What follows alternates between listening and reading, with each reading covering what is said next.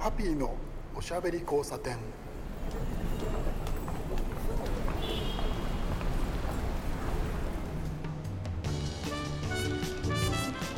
こんばんは。ハピーこと飯塚敦です。今日も聞いてくださってありがとうございます。さて今日もですね一人語りになってしまっておりまして、えー、結局これでえっとね5回かな？5回目ですけれど一人語り、えー、1ヶ月まるまる一人で喋ることになりました、えー、そのうちね2回はアシスタントに入っていただいてというのもあったんですけれど。割とねこのスタイルも気に入ってやってるんですよ実は。いや聞いてるね皆さんがどう思ってるかは分かりません。それは分からない。けれど、えー、本人私の方はですね割と面白く喋らせてもらっていて、えー、悪くないなこのスタイルもっていうふうに思ってます。とはいえねそろそろあのゲストの方を呼びたいなという気持ちもね、えー、あるので、えで今ねゲストを、えお一人決まってるんですよ。で収録日も決まったんで、え多分ですねこの1ヶ月終わって、え改めてまたゲストをお呼びする形になると思います。楽しみにしててくださいね。相変わらずですねなかなかそのまあ、僕が住んでいるのは東京ですけれども東京の、え、近郊もそうですし、え、各県それから、まああのー、各地域みんなそうなんですけれどなかなかやっぱり飲食店さんがですね、えー、規制を受けてしまって厳しい思いをしてらっしゃるという、えー、ところがありまして私のですねミッションというのがあってで、えっと、それがですね飲食店さん外食の応援っていうのを僕自分でミッションとして課しているんですけどなかなかこの状態でですねやりづらいというのがあるんですけれどその中でもですね実は今日の話題にしようと思っているえ雑誌連載があるんですよ外食を約、えー、10年ずっと応援して記事を書いているという、えー、雑誌ですね月刊誌に連載を持っていましてその話をしようと思います。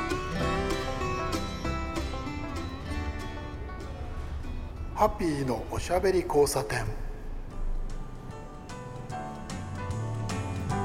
さて、えー、前振りでそんな話をしてすぐにそこら辺に入っていくんですけれど、えー、私がですねもうだからこれねずいぶん前だよね、えー、この間ついに、えー、10年目に突入したという連載がありましてえっとねスタートしたのがね2012年かな？2012年の、えー、4月の終わりから、えー、掲載になりました。えっとね雑誌なんですけれどこれあの全国で、えー、発売をしている月刊誌なんで知っている方もいらっしゃるかもしれません。名前はですね、えー、雑誌の名前が EXCITING MAX という名前です。これね、えっと、ピンとくるのはやっぱり男性の方なんじゃないかなと思うんですけれど、えー、まあそんな話なんですけれど、えー、雑誌としてはですね男性総合誌というジャンルに入るんですね。男性総合誌。つまりですね簡単に言っちゃうとあれですねあの週刊プレイボーイ誌とかありますよね。プレイボーイさんとかああいう感じの、えー、雑誌と同じジャンルになっていてですねえー、コンビニなんかで見ると、えー、いわゆるですねあのコンビニの本棚あるじゃないですか。あれの左端ってのがありますよね。男性の方はねもうピンときたと思うんですけどあの一番左端じゃないえー、あそこには入らないグラビアが載っている雑誌というイメージでしょうかね。えー、そうですねやっぱりどうしてもですね、えー、グラビアとかそこら辺の話が、え、多めになるというかね、あの紙面を割いてるところあるんですけどカラーグラビアで、えーとまあ、女の子たちの、えーと、水着とかね、え裸とかっていうところもありますしでもそれだけじゃなくてですね、え他の連載もいっぱいあって、え例えばまあ芸能関係の話それから政治経済あと僕が担当しているグルメとか漫画とか、えそれから、え男性の趣味のねいろいろな例えばその、えプラモデルだったりとかオートバだったりとか、えいろいろな趣味があるじゃないですか。多方面に趣味味をこう何て言うんでしょうねピックアップして、えー、記事にしてたりとかそれからですね、あのあと写真ねうんとねグラビア雑誌ではあるんですけれど、えー、て言うんでしょうね、あのえー、グラビアの写真を載せるっていうのもあるんですけど写真をみんなで撮りましょうというページなんかもあってですねなかなかそのバラエティーに富んだ、うんあのジャンルでいうところのその男性総合誌そのままの内容となっているんですけれど。私のね連載というのが、えー、まああのまあ、連載名があるんですけど、えーそれでもカレーは飲み物であるというタイトルでですねこれはですね編集さんがつけた名前で僕が、ね、つけたわけじゃないのでまあ気に入っているかそうじゃないかっていうとまあまあまあまあまあいいかっていう感じなんですけれどあの何しろねもう10年目に入るその連載なので、えー、まあ例えばですけど10年前ぐらいにねまああの随分その、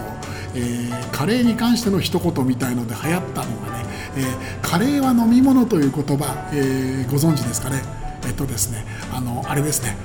え、ウガンダトラさんえー、が、えー、コメディアンの方ですけどミュージシャンコメディアンのウガンダトラさんが、えー、それをおっしゃってたっていう、えー、だからウガンダさんなんかはその石ちゃんなんかもそうですけれどいわゆるあの、えー、太めの、えー、グルメ関係のレポートをするお仕事をする人の、まあ、草分けみたいな方ですよね。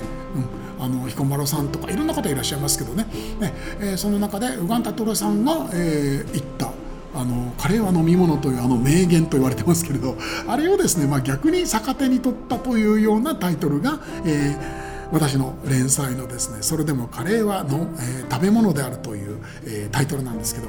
えこれどんな連載かというとですね、え、もうずっとやっててもう絶対にそこら辺は変わってないんですけどとにかくですね、え外食、えお店屋さんですね。レストランとか食堂とか、外で食べるカレーの専門店とかカレーを扱っているお店をずっと紹介しているというページで。えっとですね、えー、モノクロページを1ページ丸々いただいてそこにね大体ね文字数でいうと1200字ぐらいなんですけれど毎月書いてまして、えー、なかなかこれがですね、えー、楽しい自分でも楽しんでいる連載なんですけれどそのねきっかけっていうのが面白かったですよね。えー、もうだからその今ね、えー、そうですね iPhone で よくね僕ねあの iPhone で換算をするんですけど、えー、iPhone が今12なんでまあ、えー、12年近くですよね。大体 iPhone って1年に1回出るじゃないですか。でまああのこうね S という名前がついたりいろいろありましたけどまああのまあ10年以上経ってるわけなんですけど iPhone のね、えー、3G が出た時ですね日本で、えー、アマチュアのねあの iPhone で写真を撮りましょうっていう。でそれで、えー、写真展をやっちゃおうなんていうちょっととんがった、えー、グループがあって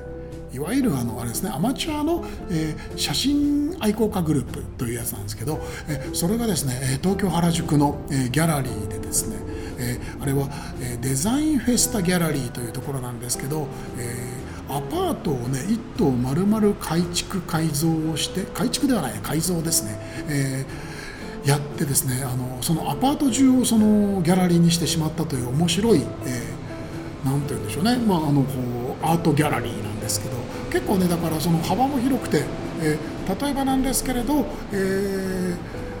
キッチンがついていてですね料理を作ったりすることもできたりでそれからまあもちろん写真とか絵の展示もできますしあとは展示品の販売ができたりとかですね、えー、あとは何やってらっしゃったかな？そうお洋服のね販売をやってる人なんかもいたり。とにかくねそのアートという名前が付けばいろいろ使えるという面白い場所なんですけど。でまあ有名な、えー、デザインフェスタというのが毎年あのあそこはあれああれ？あお台場か。お台場でやってますよね。あのアートフェアですよね。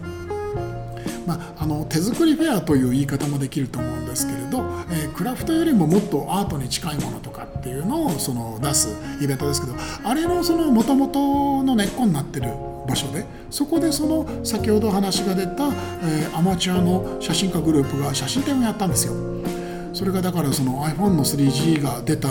えー、ばっかりの頃だったんですよね、えー、僕もそれをですね、えー、インターネットで見て面白くて飛んでいったんですけどまあすごかったですね、えー、例えばその今そのえー、ガジェットメディアのその Gizmodo だったりとかエン Engadget とかありますけどあそこら辺の記者さんが来てたりとか林信行さんというですね、えー、スティーブ・ジョブズに日本人で一番近い男と言われたジャーナリストさんがいたりとかとにかくです。あとはあれですね、えーと、今は、えー、ノートの、え、CXO になっちゃいましたけど、えー、深津さんという方がいらっしゃったりとかですね、えー、と iPhone の初期にですね、えー、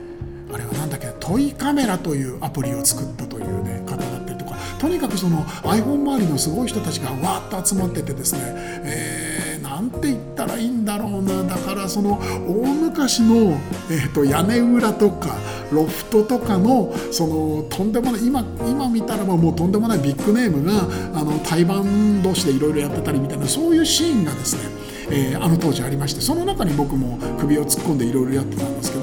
そこの中で知り合った、え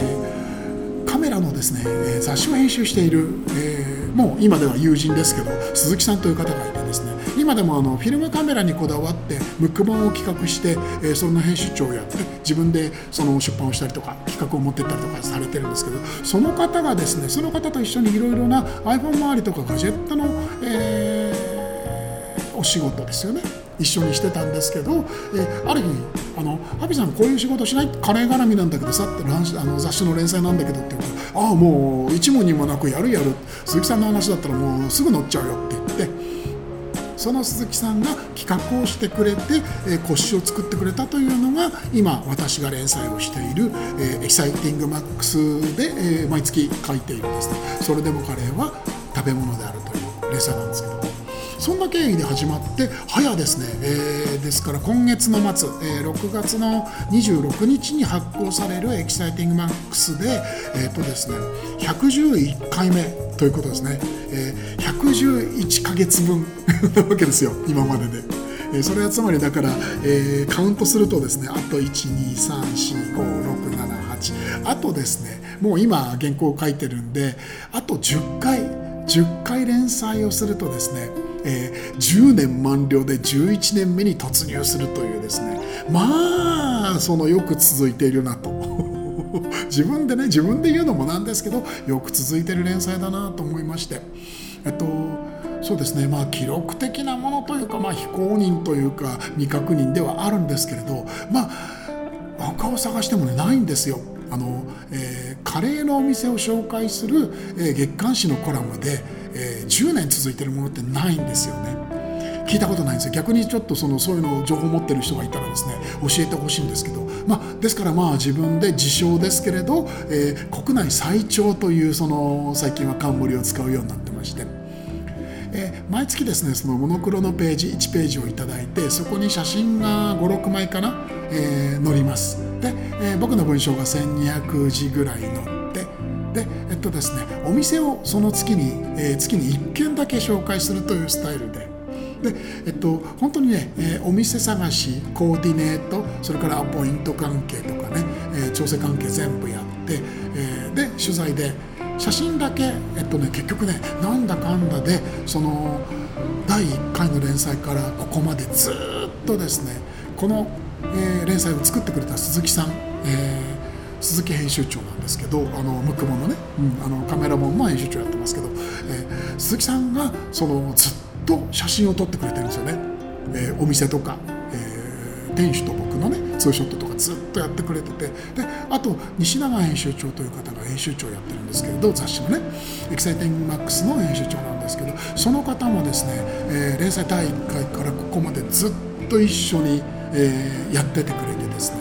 大体ね7割か8割の確率。まああの鈴木カメラマン鈴木さんはえっとまあフルで来てくれるんですけれど、えー、編集長もねほとんどフルで来てくれるんですよ。8割以上来てくれてるんじゃないかな現場に。まあすごいことだと思いません？あのモノクロのね1ページのコラムに編集長が毎回出張ってくるっていうのはこれはね破格だと思うんですよ。えー、まああの簡単に言っちゃうとね、3人ともまあカレーが好きだからというね そういう理由なんですけれど。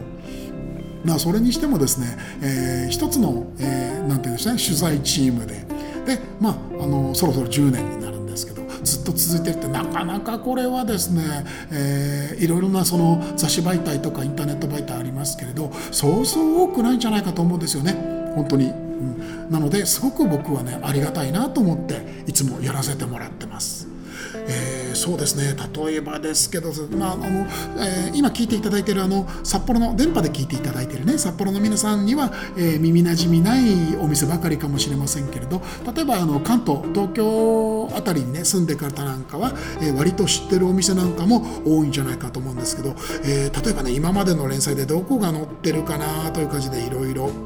今はね例えばなんですけど中野にあったんですけれど、えー、今はあのデリバリーオンリーでやってらっしゃるみちこカレーさんなんていうのが、えー、あったりですね、えーと、第1号、えー、連載の1回目はですね、えー、大田橋に当時あったピピカレーというお店なんですけどこれ実はあの、えー、福岡博多にあった、えー、これねえっとトリコカレーというお店なんですね。トリコの、えー、移転が、えー、東京、うん、あのー福岡から東京に移転してピピカレーという名前でやってらっしゃってこれがね第1回なんですけど今もね、え、移転をして、え、ピピカレーの名前から元のオリジナルのトリコカレーの名前になって、え、中野高円寺にちょっと近いね中野でね営業されていてですねこれが第1回目だったんですね。あとはですね本当にたくさんあのもう今ではですね、えーと、JR 系のあのレストラングループがあのえー、展開をしているですね代々木のキャンプ。まだあの1点しかなかった頃に、えー、代々木でですね、えー、佐藤店主なんですけどねあの取材をしたりとかですね。あとはそうだな今本当にあの人気で並ばないと入れなくなっちゃった原宿の駅の目の前にあるみのりんごさんに行ったりとかですね。あとは、えー、こちらもねあれですねあの有名店ですね大森にあるケララの風。今はあのあれですねケララの風モーニングになっちゃってあの、えー、朝、えー、朝食ティファンと言われているあの南インドのねあの朝食をやってらっしゃって午後半ばに終わっちゃうんでなかなかね行くハードルが高くなっちゃったお店なんですけどこちらにお邪魔してお話を聞いたりとかですねまあとにかく名店いろんなとこ行きましたね押上のスパイスカフェさん有名ですよねあとはですね、えー、新宿のあの御苑にあるあのこれも人気の高い草枕というお店とかですね。僕が大好きなですね幡ヶ谷の仮ひよさんとかですね。あとはまあ名店と言われているこれはね千葉ですけどケミ川のシタールさん、えー、ありますよね。あとはねあのーこれがね2014年の2月号に載ったんですけれど神田にある日野屋カレー。日野屋カレーはもうチェーン店化してあの非常にあの店舗数が多くなって展開がね大きくなったんですけど当時はだから2014年当時はですね日野屋カレーまだ3店舗ぐらいしかなかったのかな。だから今はもう偉くなっちゃってあのトップになった、え方にお話を聞いたりとかですね、えー、間間でで結構いろいろその皆さんお店の皆さんも、え、変化しましたしあとはね残念ながらその、え、亡くなってしまった、えー、営業を終えてしまったお店とかっていうのもねあったりとかしますよね、えー、でもですねあのこの連載で、えー、僕がその何と言うんでしょうね誇りに思ってることっていうのは、えー、どのどのお店もですねみんな素晴らしいお店だったんですけれどもちろんそれはもう、えー、素晴らしいお店っていうのも大前提なんですけれどあのなくなっちゃったやめちゃったっていうお店がですね非常に少ないんですよ。これはその僕はその皆さんに自慢したいと思っている話なんですけれど飲食店なかなかね3年5年10年って言ってね山があって、えー、その山なかなか越えられないみたいな特に今はその、えー、コロナ禍ということでねいろいろあると思うんですけどそういうものをものともせず皆さん頑張ってらっしゃるお店そういうお店なんじゃないかそういう思いがある、えー、店主さんがやってるっていうところだけを僕はその選んでね取材に行っているつもりなのでだからその結果が出てるなと思って、えー、胸を張ってます。はい。え僕が胸を張るというよりそれをやってらっしゃる店主さんたちが素晴らしいということなんですけどね。もう何よりもねそれなんですよ本当に。本当にねいいお店ばっかり僕行ってると思ってます。あの例えばですけどあれですねあのもう今ではそのちょっとしたブームというかえー、っとねあれはあのなんだっけ？えっとねえっとね、えー、水曜日のカンパネラというその、えー、っとバンドありますよね、えー、ああのねコムアイちゃんがえ入れ込んでいる、え埼玉八潮にあるねカラチの空というパキスタンレストランジャベイドさんという店主をやってらっしゃいます。あそこにもね、えー、そうです。これが2017年の、え4月号で、えお邪魔してたりとかですね。おかげで本当にあのジャベイドさんが本当に喜んでくれてですね、えー、まあたまたまのきっかけではあるんですけれど雑誌の連載だったりとかそのメディアだったりとかっていうのに、えー、ほぼ初めて、えー、こう紹介してもらったんだよってえジャベイドさんが言ってくれるんですけどあのそれでいろいろな取材が入ったりとかブームが来たりとかしてあの今本当に繁盛してて、えー、すごいことになってるっていう話で、えー、いつでも感謝してくれてですねすごい僕もそのそれを言ってもらえるとああもうお邪魔してよかったなっていう気持ちでいっぱいになるんですけれどそういうね、えー、て言うんでしょうね多少なりともやっぱりその、えー、応援、えー、訴求の効果があったっていう手応えがあるとまあこの連載本当に続けててよかったなってですね本当にねあの本当に全部のお店をですね、えー、紹介したいぐらいもう大好きなお店しか行ってないんですけど大体においてですねあの毎月本当に毎月っていうのはなかなか大変なんですまあそれを言っちゃったらね週刊誌のあの皆さんはどうなのよって話になっちゃってごめんなさいって話になっちゃうんですけどそれでもね月刊誌でまあ10年近く本当にね続けるなかなかこれが大変ってですね、えー、ただその中でもちゃんとその取材先こだわって選んでるんですよね。全部その編集長が僕に任せてくれていてですねあのまあそのアポイントからそのお店選びから全部やらせてもらってるんですけれどそうですね。やっぱりそのまずそのまあお店のねお料理が美味しいっていうのはまあこれはもう大前提もいいところで、えー、それと同時にですねそこのあのお店の方店主がですね魅力的だったりとか何かその思いがあってやってたりとかっていうそこら辺に共感できたりとかあとはだからその、えー、何度か会ったりとかおしゃべりをしていて、えー、うんそうですねそのこうちょっと知り合いだったりとか、うん、そのお店のことを僕が少し理解してたりとかっていうところから選ぶようにしてます。えー、そういうものでやっぱりそのその後にその取材に行って掘り起こすっていうのが何、えー、て言うんでしょうねその手堅くやりやすく、えー、深いところまで掘れるっていうところでこだわりを持ってやっています。そういう中でもねあのあれですね一目惚れでね飛び込んじゃうところとかあるんですよ。あの本当にあの別にこの連載だけじゃなくていろいろな連載だったりとかそのコラムを書いたりとか単発の仕事とかし,、えー、してるんですけれどその中でね、えー、ブログなんかを書くために、まあ、ネタのためにというよりもまあ好きだから入るんですけどこのお店どうなんだろうって言って入ってまあその場でもう一目惚れしてその場で初めて食べに行ったのにあの月刊誌で連載やってるんですけどあの取材させてもらえませんか？みたいなお願いをその場でしちゃうなんていうお店もいくつかありましたね。例えばですね、えー、変わった名前のあのお店なんですけどえっとね小さかった女っていうなんだそりゃって思うでしょ？皆さん。そういう本当にねお店の名前なんですよ。女性2人でやってらっしゃるんですけれど、あのー、すごくねあの僕の舌に本当にピンとくるという言い方しかできないんですけどいや美味しいものを出してるお店でそこまで本当食べてその場でお願いできませんか？それもあの女性の店主2人でやってらっしゃるお店なのにあの女性グラビアが載ってる本のねあの連載お願いしちゃうというねいいんだか悪いんだかあの分かんないんですけどでもねあの快諾をいただいて、えー、お話を聞いたりとか。あとはね、えー下北沢にあるアンジャリというお店も本当に一目惚れでうわこれ美味しい。もう絶対連載に書かないとダメって思ってその場でご店主にお願いをしたりとか。アンジャリも面白い店なんですよね。マンションの半地下になってる駐車場の奥にあの、こうお店があるというね変わったお店で。あそこもね僕大好きなんですよね。小さかった女はね、え、西小山というところにあるんですけれどいやあのそうやってねあの一目惚れで行っちゃうところもあればあとはやってることがすごく面白くて、え、お話を聞きたくなるお店もあって、え、高円寺に、えーと、今はちょっと携帯が変わっちゃいましたけどね、え、高円寺にあったですね豆クジラという、お店があるんですけどそこはですねあのライブハウスみたいなお店なんですよ。それは、えー、単純にそのライブハウス的っていう話ではなくてですね、えー、カレーのライブハウスというイメージなんですよね。何なのかというとあの今は随分その皆さんもその名前を知るようになった、えー、曲がりですよね、うん、あのバーとか居酒屋さんの昼間空いてる時間を、えっと、借りてそこでカレー屋さんを営業しようというその関西から伝わったスタイルなんですけどね。関西ではヤドカリって言われてますけどヤドカリカレーなんて言われてますけど、えー、それをですねあのー、て言うんでしょうね。もう場所を作ってで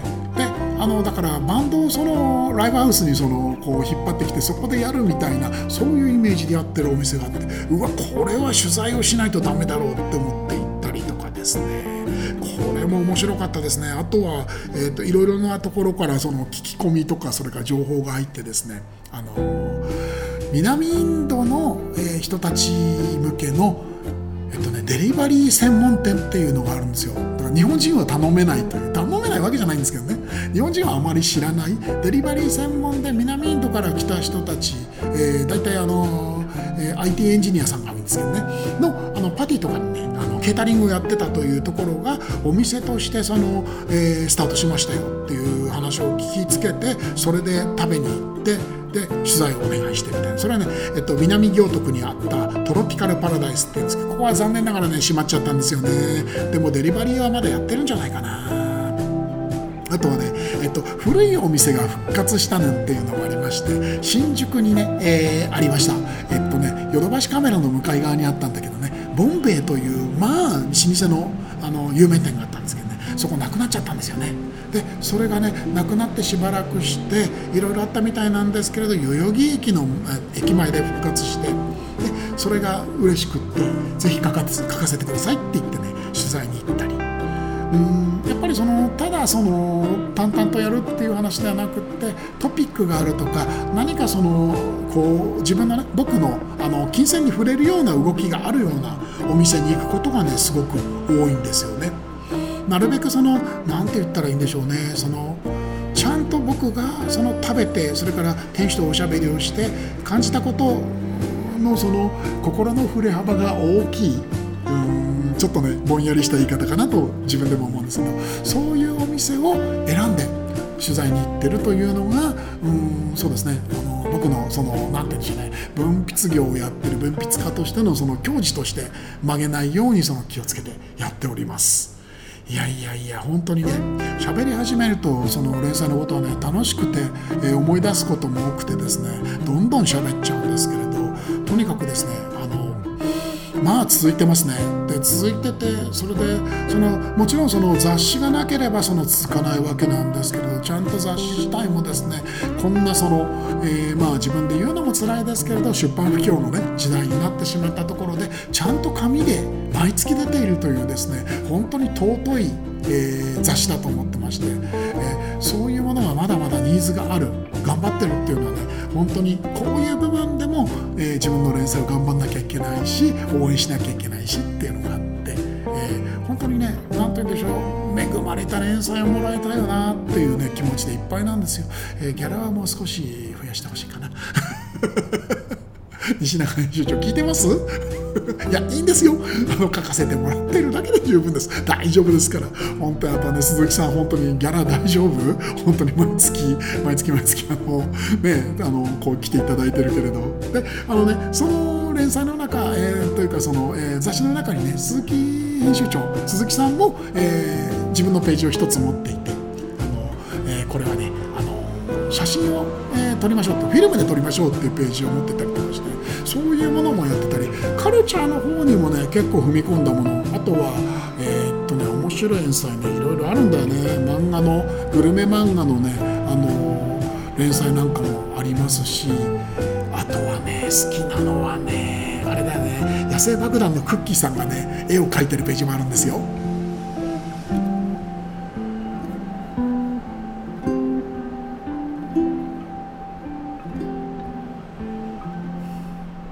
ピーのおしゃべり交差点。そんなわけでですね割とダラダラと喋ってしまいましたけれど連載のことばかり。あのー、他にもねフリーペーパーで連載持ったりとかあとは単発で、えー、メーカーさんのページに書いたりとかね。あとはそうですねあのあれですね専門誌じゃなくて総合誌だったりとかそっちの方に書いたりとか、えー、あとね何やってるかな。本き物関係はあとはね単発でその、えー、料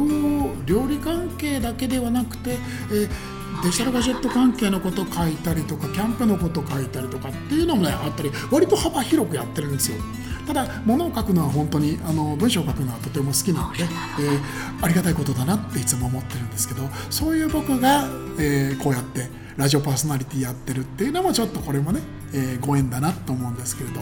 えー、分泌業分泌家がおしゃべりをするラジオ。皆さんどういうふうに聞こえていますか、えー、そんな感想もですね送っていただけると嬉しいなと思っております。さてそろそろ今日も遅くなってまいりました。皆さんそろそろお休みの時間です。お相手はハピーこと飯塚敦でした。おやすみなさい。